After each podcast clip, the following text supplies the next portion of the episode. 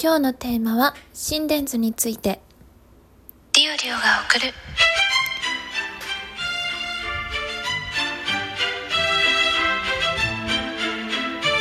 ゆるっと社会人女子の声ブロ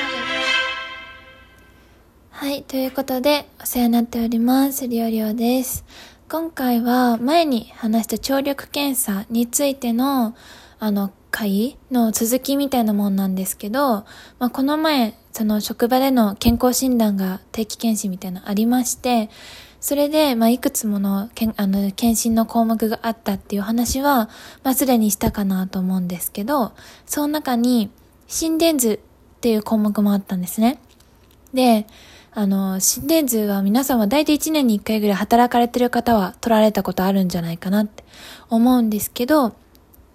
今回、私、ちょっと時間がかかってしまいまして、心電図取るのに。というのも、なんか足に力が入っちゃってたみたいで、ちょっと足の力抜いてくださいねって言われて、もうちょっと足の力抜けますか？みたいな言われて、もう足ダラダラして自分の中では全然力入れてる感覚もないのに、何が調子悪いんだろう？とか思いつつ、ダラーってしてたら、まあ、気がついたら終わったっていう感じなんですけど、えっ、と、で、まあ、その話を職場の先輩に後からしたら、なんで足に力が入ってるのってわかるのっていう、あの質問があったので、今回は、まあ、その一応臨床検査技師の資格を取るために学んだ範囲で、あの、心電図について、まあ、な、なんですか、講義にもならないんですけど、まあ私が今、このだいぶブランクがあった上で、話せる範囲で、あの、ちょっとでもなんですかね、なんとなく知っていていただければなと思って、心電図について紹介したいなと思います。まず、心電図っていうのを何のために取るのかっていうと、心臓の働き具合を見るために取ります。あの、心電図がね、もうピコン、ピコンみたいな感じで病院の、あの、あれですよ。あの、なんか人工呼吸器とかつけてる人入院してるとこにピコンってなってるやつ。で、心停止になったらピーってなる。あれのイメージが強いかと思うんですけど、まあ、あれとほとんどおな、あれを心電図って言います。で、あれが普通の状態というか、心臓が健常な状態だと、あの、何ですかね、こう波の形が決まっていて、P 波が、P 波があって、えっ、と、QRS 波があって、えー T 波があってみたいな感じで、あの、決まった波の波形になるんですけども、これが、例えば心筋梗塞だったり、心房細動、えー心房細動っていうか、まあ、心室細動とかですね。あとは、あのーそうだな。まあ、いろんな病気があるんですけど、まあ、そういう心臓の、な、何かがおかしくなるような病気ですね。になりますと、その波形の形が変わってくるので、病気の診断ができるってものです。あ、例えばですね、心室ブロックとか、そういうのもあったりします。病気の名前としては。ブルー型症候群。まあいろいろ、心臓の病気もいろいろあるんですけど、まあそれを診断したり見つけたりするために行う検査の一つが心電図です。で、えっと、多分ですけど、そういうなんか呼吸の、その入院されてるとこのサイベッドサイドに置いてあるやつは、うーん、おそらく、あの、四肢、腕と足にしかつけてない、あの、胸に吸盤とかつけてないと思うんですけど、健康診断とかで取られるときは、えー右、えっ、と、手首と、両手首と両足首、あと胸に6つの吸盤をつけて取られると思います。それは、えっと、標準12誘導みたいな感じの名前が確かついてて、12個の波形を取ることができます。えっ、と、まず、で、あの、その胸につけてる吸盤と、えっ、と、両足、両手首、両手首、両足首につけてるやつは、ちょっと分裂してて、取る波形としては。で、えっと、手首と足首につける4つの挟むタイプの電極で、えっと、6つの波形を取っています。で、残りの胸には6つの吸盤がつけてるんですけど、その6つの吸盤でそれぞれ1つずつの波形を取って、全部で12個の波形を取っています。で、あのーそれ、これを1個ずつ説明するのは、まあ、なんというか、大変。大変というか、私も正確に多分説明できないので、やめとくのですけど、えっと、今回私が足にお力抜いてくださいねっていうのは、両手首、両足首についてる電極で、の電極から取れる波形のところで判断されたんですね。っていうのも、その、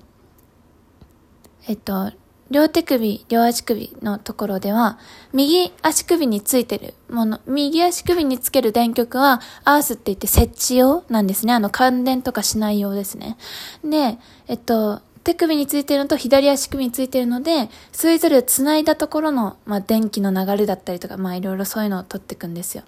なので、その、左足首に関わるような、左足首に関わるような波形で、筋レンズが入ると、あ、足に力入ってるんだなっていうのがわかるっていう仕組みなんですね。逆に、右、右手を右手に力入れたりとかすると、その右手首に関係するような波形のところが全部筋レンズが入ったりっていう風になります。で、えー、っと、そうですね。そういうので、筋電、あ、そうで、筋電図が入っちゃうんですよ。心、心電図って、その名前の通り心臓の電気の動きを読み取るんですけど、その手首とか足首につけてるやつはもう遠くから心臓の様子を見てるみたいな感じなので、そこで、あの、筋電、力が入っちゃったりすると、それも一緒に電気信号なので、電極が読み取ってしまって、ノイズになってしまうので、あの、筋電図は取り除かないといけないんですね。一応なんかフィルターみたいなのをかけて、筋電図取り除くってこともできるはできるらしいんですけど、あまりにもそれを強くかけすぎちゃうと、心電図の中の大事な波形も消しちゃう恐れがあるので、まあ、なるべく全身の力を抜いてもらって取る必要があります。リオリオがバイトで心電図、健康診断で来られた方のクリニックでね、心電図の取ってるっていうバイトしてた時も結構やっぱり緊張される方が多くて体がちょっとこわばっちゃう方とかいらっしゃったので、そういう方の心電図を取るときには、なるべく深呼吸してもらって、大きく息を吸って、吐いて、そのまま楽にしてください、みたいな感じで声かけをしながら取っていたのを覚えてます。あとは胸なんですけど、まあ、あの、一応胸ね、いっぱいキュッキュッキュッキュッってつけられる、つけられてると思うんですけど、あれは一応場所が決まってまして、で、あの、えっ、ー、と、V1 から V6 っていうのまで、あの、6つつけるんですけど、V1 と V2 は、えっ、ー、と、胸骨の上縁と胸骨の、胸骨の上縁と左縁。で、その後なんか第4六巻のうんちゃらかんちゃらみたいな、ななんかそういう第、第2、第3、第2、第3六巻の胸骨三円右縁とか、第5六巻のとか、そういうふうに、一応場所が決まって、まあ、あの、国家試験とかで学んでいる時には、まあ実際の業務でもそうなんですけど、ちゃんとその決められた場所に、あの、吸盤をちゃんと貼らないといけないよっていうふうに言われています。で、あれは、あの、6つ吸盤があってあれ取り間違いしないのって思うかもしれないんですけど、実はコードに色分けされていて、えっと、私が覚えるときは、あきみちゃんと組むっていう感じで、あの、語呂で覚えたんですけど、V1 から V6 までコードに色がついていて、その色の通りに、あの、V1 は赤色のコード、V2 は黄色のコード、みたいな感じで、あの、決められた場所に決められた色のコード、の吸盤をつけるようにっていうふうにしてました。まあ、間違ってたらね、波形見たら間違ってるのは気づけるんで、まあ、それでいいんですけど、それで気づけたらいいんですけど、そこがちゃんとその、何ですかね、あの、決まった順番に、決まった場所に置かれていないと、もしも病気があった時に、その病気がある場所を見つけるのが、その胸のあたりに貼ってる、あの、電極の 目的なんですね。なんか、あの、左の方の病気の疾患なのか、右の方の病気の、